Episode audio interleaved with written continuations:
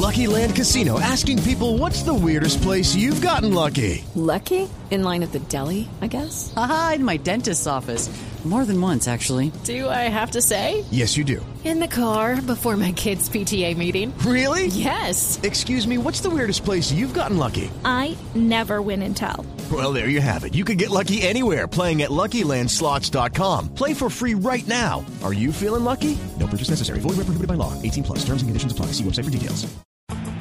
Vamos a tratar de explicarles a los oyentes del radar en Blue Radio y BlueRadio.com la importancia y las implicaciones de la determinación del expresidente Juan Manuel Santos de reconocer como un Estado libre y soberano a Palestina. El único país de Sudamérica que faltaba por tomar esa determinación era el nuestro. Quedan algunos muy pocos en el mundo como Panamá que no lo han hecho y también los países de Europa Occidental en su mayoría, pero porque son vecinos de la zona. Julio Londoño Paredes es uno de los más eh, importantes diplomáticos que ha tenido Colombia en su historia reciente. Fue canciller de la República entre 1986 y 1990 y ha tenido un larguísimo recorrido, entre otras cosas, en la Embajada de Colombia ante Naciones Unidas y también, por supuesto, lo ha hecho ante Cuba y muchas otras delegaciones. Doctor Londoño, buenas tardes. Buenas tardes, me placer saludarlo. Doctor Londoño, esta siempre ha sido una situación que tuvieron los gobiernos colombianos en las manos y siempre se trató como una papa caliente, el reconocimiento del Estado palestino como tal. ¿Usted recuerda cómo fue en su momento el manejo de esta situación durante el gobierno Barco y a lo largo de su carrera diplomática? Claro, me acuerdo perfectamente.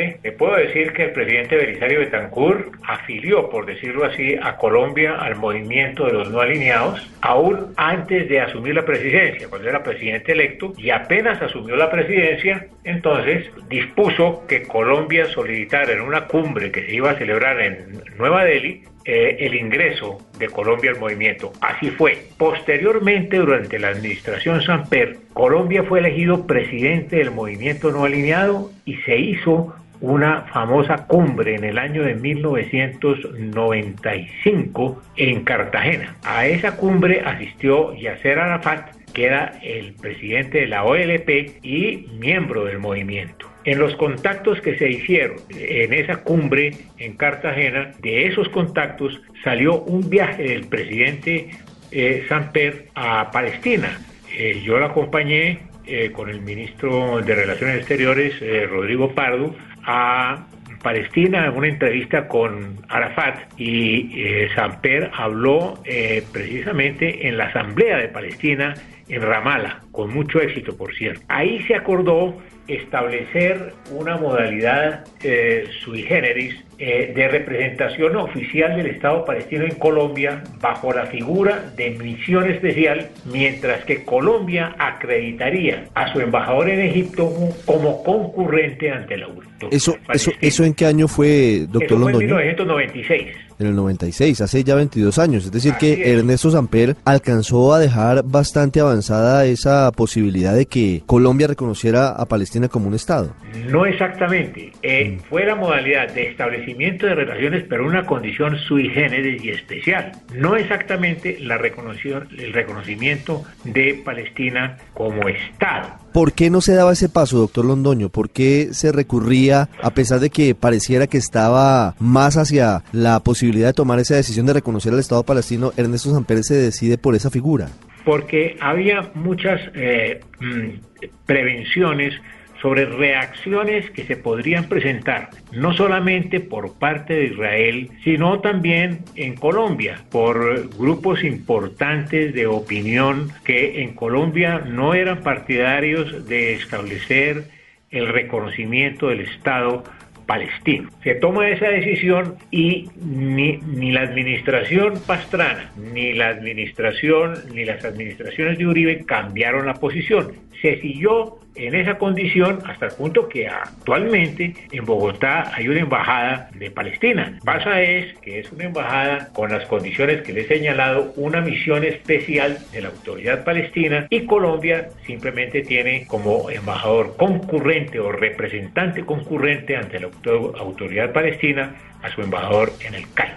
Viendo lo que está ocurriendo hoy, doctor Londoño, la decisión del expresidente Santos de solamente hasta el pasado lunes de oficializar el reconocimiento por parte de Colombia de Palestina como un Estado libre y soberano, ¿cómo podemos leer esa decisión y qué implicaciones puede tener? Bueno, el, el problema no, no es la decisión en sí misma, que de todas maneras es una decisión política de trascendencia y de gran importancia. Es la coyuntura y las circunstancias en que eso se presenta, de que el gobierno eh, del presidente Santos hubiera esperado hasta unas horas antes de la transmisión del mando presidencial a haber adoptado esa decisión, aún habiendo notificado también unos pocos días antes al nuevo gobierno. Y el hecho de que la información haya sido dada por un comunicado de la Embajada de Palestina en Bogotá y no por la Cancillería no es una cosa usual.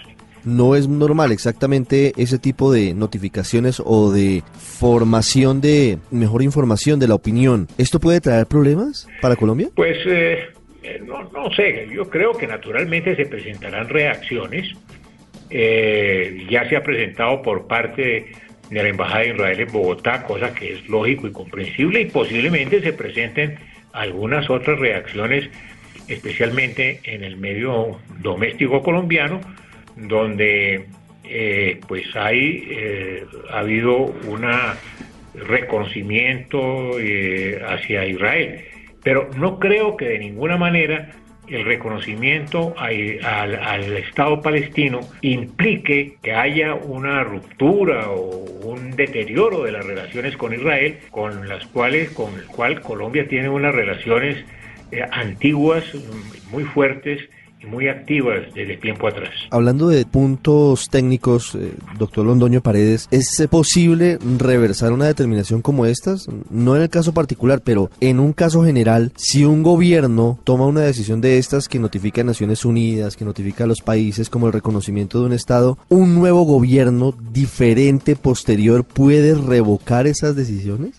Bueno, hay, hay modalidades en que se pueden eh, adoptar diferentes tipos de políticas sobre el particular. Eh, eh, entonces, yo recuerdo en algún momento también durante la, administración del presidente mm, Belisario Betancourt, por ejemplo, se hizo el reconocimiento de la República Árabe Saharaui como Estado y eh, posteriormente otro gobierno modificó la posición, si no me equivoco fue el gobierno del presidente Pastrana, modificó la decisión ya que se presentó una reacción muy fuerte por parte de Marruecos en su momento. Pero no es una cosa usual y cada gobierno puede manejar las cosas como lo considere más adecuado. No hay parámetros fijos en ese sentido, sino depende del manejo político que se le dé eh, por parte de un Estado y creo que tanto el presidente Duque como el canciller Carlos Holmes Trujillo tienen una eh, amplia experiencia en asuntos internacionales y sabrán manejar muy bien esta coyuntura. ¿Es positivo que se convoque la Comisión de Asuntos Exteriores, la comisión asesora que plantea desde ya la vicepresidenta Marta Lucía Ramírez para abordar este asunto? Pues esa es una, una decisión autónoma del gobierno. El gobierno nacional puede en cualquier momento convocar para cualquier asunto a la Comisión Asesora de Relaciones Exteriores. Doctor Julio Londoño Paredes, ex canciller de la República, gracias por estos minutos con los oyentes del radar en Blue Radio. Con mucho gusto.